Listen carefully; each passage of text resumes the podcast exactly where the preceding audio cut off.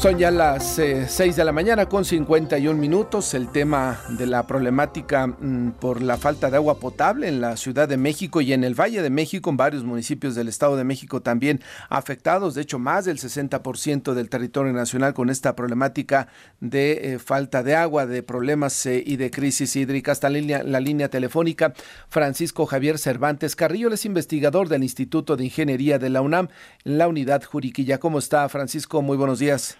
Muy buenos días, eh, Martín. Gusto saludarte a ti y a tu auditorio. Gracias por estar esta mañana. Creo que este tema de la crisis hídrica que atraviesa el territorio nacional, eh, em, Francisco, nos lleva a tratar de implementar estrategias eh, mucho más eficientes como es el tratamiento de las aguas residuales, es decir, acelerar estrategias para que funcione mejor este tema.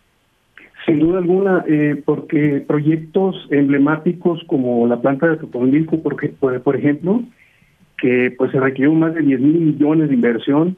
Históricamente las aguas de la Ciudad de México iban sin ningún tratamiento a, esa, zona agrícola, ¿no?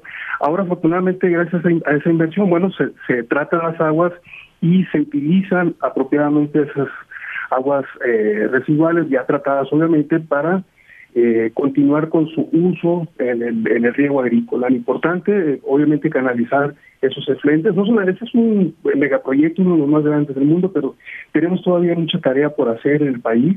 Obviamente, crear infraestructura precisamente para cubrir eh, esa demanda de la agricultura y sobre todo también a la par quizás otras estrategias como tecnificar la agricultura, porque no perdamos de vista que la agricultura consume el 70% del agua a nivel nacional. Entonces, mientras la agricultura no se tecnifique con deo por u otras estrategias que consuman menos eh, agua, obviamente ese sector eh, pues va, va a siempre estar eh, con un déficit hídrico. ¿no? Y, ya experiencia hay en otros países. Yo escucho constantemente que ponen como ejemplo lo que sucede en Israel, donde en el desierto han logrado ser muy eficientes en la producción agrícola.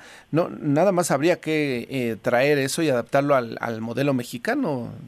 Sin duda alguna, y tenemos eh, capacidad tecnológica también. Nosotros, afortunadamente, en el Instituto de Ingeniería de la UNAM, ahí en Campus Juriquilla, hemos tenido oportunidad de participar en proyectos también de gran envergadura en el tema hídrico, porque, por ejemplo, para el sector turístico, la Riviera Maya, incluso en otras partes de América Latina, hemos desarrollado proyectos de tratamiento de aguas para eh, grandes hoteles, para eh, aprovechar esas aguas tratadas para regar esas áreas verdes, campos de golf y tener un mejor manejo de los cuerpos de agua en ese sector turístico, inclusive los excedentes de agua, como cumple con la normatividad y tiene la calidad suficiente, se, utilizan para reinyectar los acuíferos. ¿no? Otros ejemplos también es el sector pecuario, por ejemplo, granjas eh, porcinas, que también eh, descargan aguas residuales eh, muy contaminadas pero también nosotros lo vemos como una gran oportunidad, ¿no?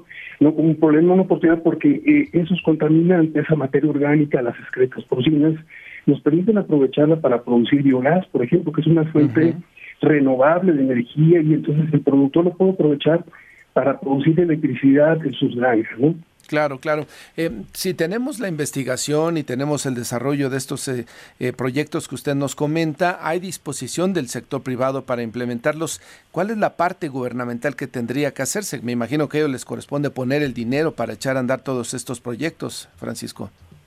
Pues eh, debería de ser quizás una un compromiso eh, compartido, yo diría, porque, por ejemplo, este megaproyecto que platicaba en su momento evidentemente es una inversión pública a través de la CNA, que pero, también es una, de acuerdo a mi entendimiento, es una coinversión con los constructores de tal manera que a largo plazo se cubre esa gran inversión. ¿no?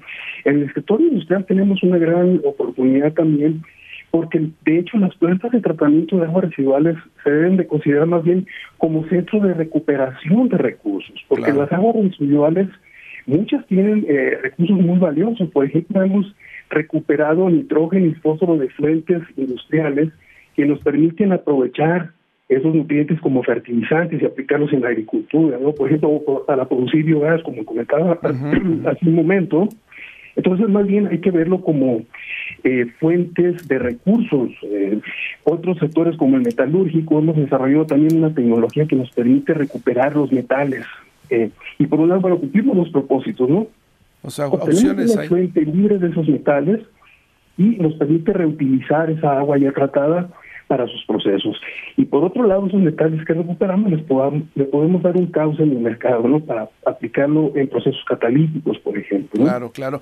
Lo que me dice Francisco, pues me alienta porque son eh, opciones hay diferentes eh, de las que usted nos ha explicado. Ahora falta aplicarlas de una manera mucho más acelerada en los diferentes procesos y en los diferentes puntos de la República Mexicana. Seguiremos en contacto, Francisco Javier Cervantes, investigador del Instituto de Ingeniería de la UNAM, para seguir hablando de este tema y que pues cada vez em, pues quienes sean los responsables y los encargados de ponerlos en marcha los lleven a cabo para eh, pues que esta crisis hídrica termine en algún momento. Muchas gracias por el espacio, Martín. Excelente día. ¿eh? Saludos, que le vaya muy bien. Pues ahí tiene usted las opciones que nos eh, plantea el experto en temas justamente de cómo resolver esta problemática o irla resolviendo poco a poco.